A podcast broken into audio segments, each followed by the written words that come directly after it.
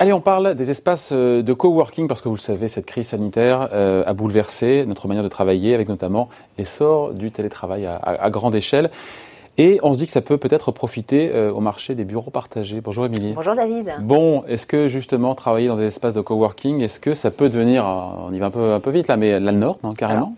L'avenir nous le dira. Ce qui est sûr, c'est que ces espaces de bureaux euh, partagés euh, et loués au mois euh, devraient sortir renforcés de la crise. Alors, on va rappeler qu'ils ont le vent en poupe depuis, depuis un moment. Tout a démarré en 2012 avec une déferlante dans la capitale. Ça a commencé avec l'historique Regus. Vous avez également les Américains WeWork et Note, mais aussi Wojo, filiale de Bouygues, et, puis Morning, hein, qui appartient à Nexity.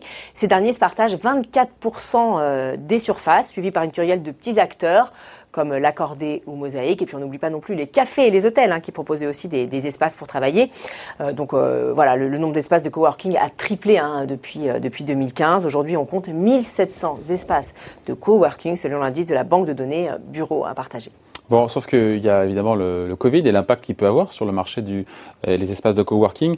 Euh, voilà, c'est la crise pour partie des gens qui se retrouvent en, chômage partiel et on se dit que ben voilà, euh, ces bureaux, ces espaces de coworking devraient se vider en théorie, non? Alors, c'est vrai que depuis le confinement, euh, la, la demande s'est complètement effondrée selon une enquête de Cowork Intel en mai.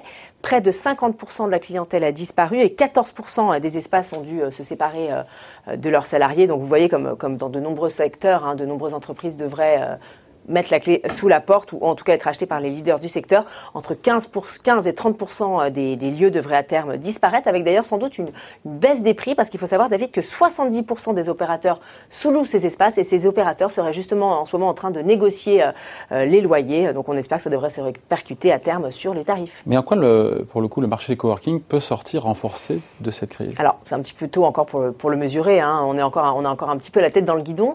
Mais si on prend un petit peu de hauteur, vous l'avez dit tout à l'heure, la crise a bouleversé euh, les codes. On s'est rendu compte que le télétravail était possible, qu'il était efficace et même vertueux.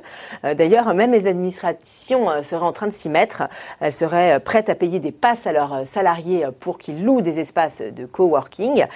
Donc c'est vrai que jusqu'à présent, c'était plutôt des solutions d'appoint. Eh bien aujourd'hui, ça pourrait peut-être devenir la norme.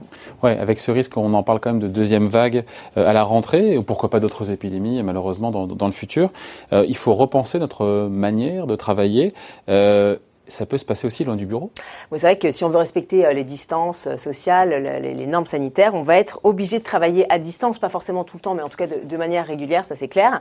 Et euh, on n'a pas forcément tous un espace de travail adapté chez nous. Donc effectivement, ces espaces de coworking pourraient tirer euh, leur épingle du jeu et s'imposer comme une solution euh, assez incontournable pour les entreprises, à condition que ces espaces eux-mêmes repensent leur, euh, leur espace de travail. Il va falloir respecter les distances sociales à l'intérieur de ces espaces de coworking. Si jamais, si jamais toutes ces entreprises y arrivent, effectivement, elles pourraient tirer leurs règles du jeu. Et d'ailleurs, si on tire encore un petit peu le fil, la conséquence de ces espaces de téléworking qui se développent, c'est quoi? Eh bien, c'est que les citadins pourraient à terme réaliser leur rêve, voilà, de, de s'exiler en dehors des grandes villes et de travailler bah, dans des espaces, dans des espaces verts à la périphérie des grandes villes. Donc, même si pour l'instant, euh, ils sont en train de se vider ces espaces de coworking, ils pourraient vraiment euh, se développer euh, dans les, dans les mois qui viennent. On verra l'avenir ce qui se passe. L'avenir nous, le dira. Merci beaucoup. Merci Émilie. Au revoir.